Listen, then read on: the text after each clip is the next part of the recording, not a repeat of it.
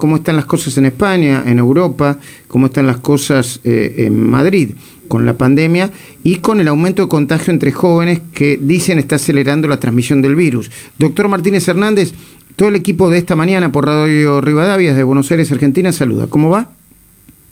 Buenos días, muchas gracias por la invitación.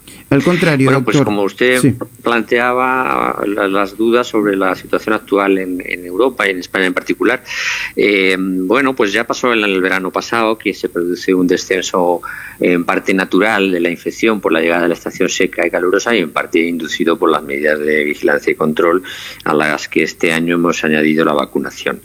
Pero claro, en España hemos administrado 40 millones de dosis, que es un pues una proeza, claro, porque son muchísimas, ¿no? En un tiempo muy breve, pero sigue quedando 30 millones de, españoles pendientes de, su primera dosis, o sea que solamente hay 17 millones, un porcentaje menor del 50% claramente, ¿eh? de vacunados en España. Entonces, las coberturas vacunales no son altas, siguen siendo eh, creciendo, pero, pero no altas. Y en los grupos de no vacunados, que esencialmente son gente de menos de 40 años, se está produciendo muchos contagios. Mm. Los han trascendido a los medios a algún brote de grandes proporciones, que supongo que que, en Argentina también, sí, sí, también, ha salido en los también sucede también sucede estamos en Argentina no, no sé si en Europa muy pendientes de la propagación de la última variante Delta, pero yo le quería comentar, doctor, que en Argentina, por ejemplo, el promedio de, el ritmo de vacunación es de 200.000 dosis por día. ¿Cuál es el promedio en España si usted lo tiene presente?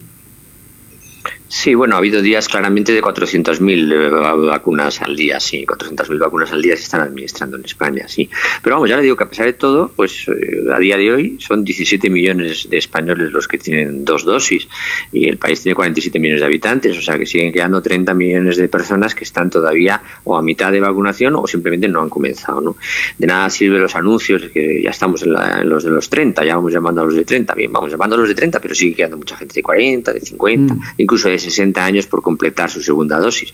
Y efectivamente, en cuanto a la variante Delta, lo que sí que parece es que es clave la vacunación completa. O sea, las personas que tengan solo una una dosis, estamos hablando de las vacunas que administramos aquí, que esencialmente son la de Pfizer y Moderna, como vacunas de RNA, y las vacunas de, vector viral, que sería la de Astra, ¿no? que son las que básicamente administramos. Últimamente ya se ha empezado a vacunar también con la de Janssen, ¿no? como saben es monodosis, pero parece ser que si no se completa las dos, eh, la pauta completa, pues no, no se tiene buena protección frente a la variante Delta, que ya tiene alguna deriva genética, ya es algo diferente a la hora de ser reconocida por la por la, los anticuerpos eh, producidos por la vacuna. Doctor eh, Juan Martínez Hernández, se empezó a, eh, se empezaron a ensayar las, discúlpeme el término, quizá no es el correcto, pero entre comillas las mezclas de vacunas de primera dosis con segunda dosis por si faltara o no es necesario en, en, Europa y en España. Bueno, la, aquí la, la, cuestión surgió porque con la vacuna de Astra, que es una vacuna muy segura, a pesar de todo, pues claro, tiene una incidencia bajísima, pero real, de incidencia de, de, fenómenos eh, trombóticos trombocitopénicos. ¿no? La vacuna de Astra produce estos cuadros de trombosis en uno de cada 200.000 vacunados, que es una cantidad ínfima, pero claro, es real. Entonces se sugirió si se podría administrar mezclando, digamos, poniendo la segunda dosis con Pfizer. Bueno, pues esto se ensayó, el Salud Carlos III hizo un, estudio pequeñito, pero que ya está publicado en Lancet, y que sí, que parece que es seguro, y de hecho hay muchos países que utilizan la pauta combinada, ¿eh? o sea que mm, se puede hacer. ¿eh? Se puede hacer. Eh, y la última quiero hacerla, doctor Juan Martínez Hernández, y agradeciéndole como siempre el, tiempo que nos dedicó, que debe estar muy ocupado. Empezaron a salir estudios sobre el impacto psicológico, emocional, en la salud mental eh, eh, a partir del inicio de la pandemia? Sí, sí, esto es un, es un hecho ya que incontrovertible, o sea, ya está publicado, incluso los, los CDC eh, lo han publicado en el Morbid hace muy pocos días.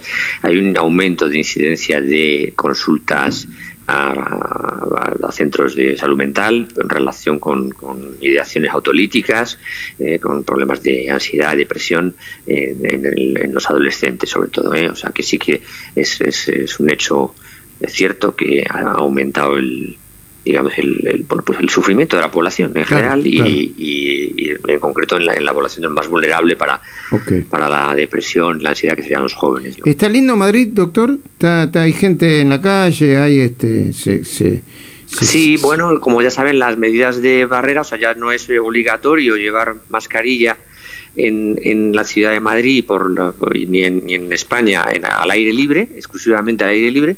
Lo que sucede es que las personas todavía están manteniendo una conducta muy prudente, yo creo que es algo muy loable y aún pues en las aglomeraciones, como es natural, eh, todavía todavía llevan el, cubrebocas, la, la, mascarilla la gente. ¿eh?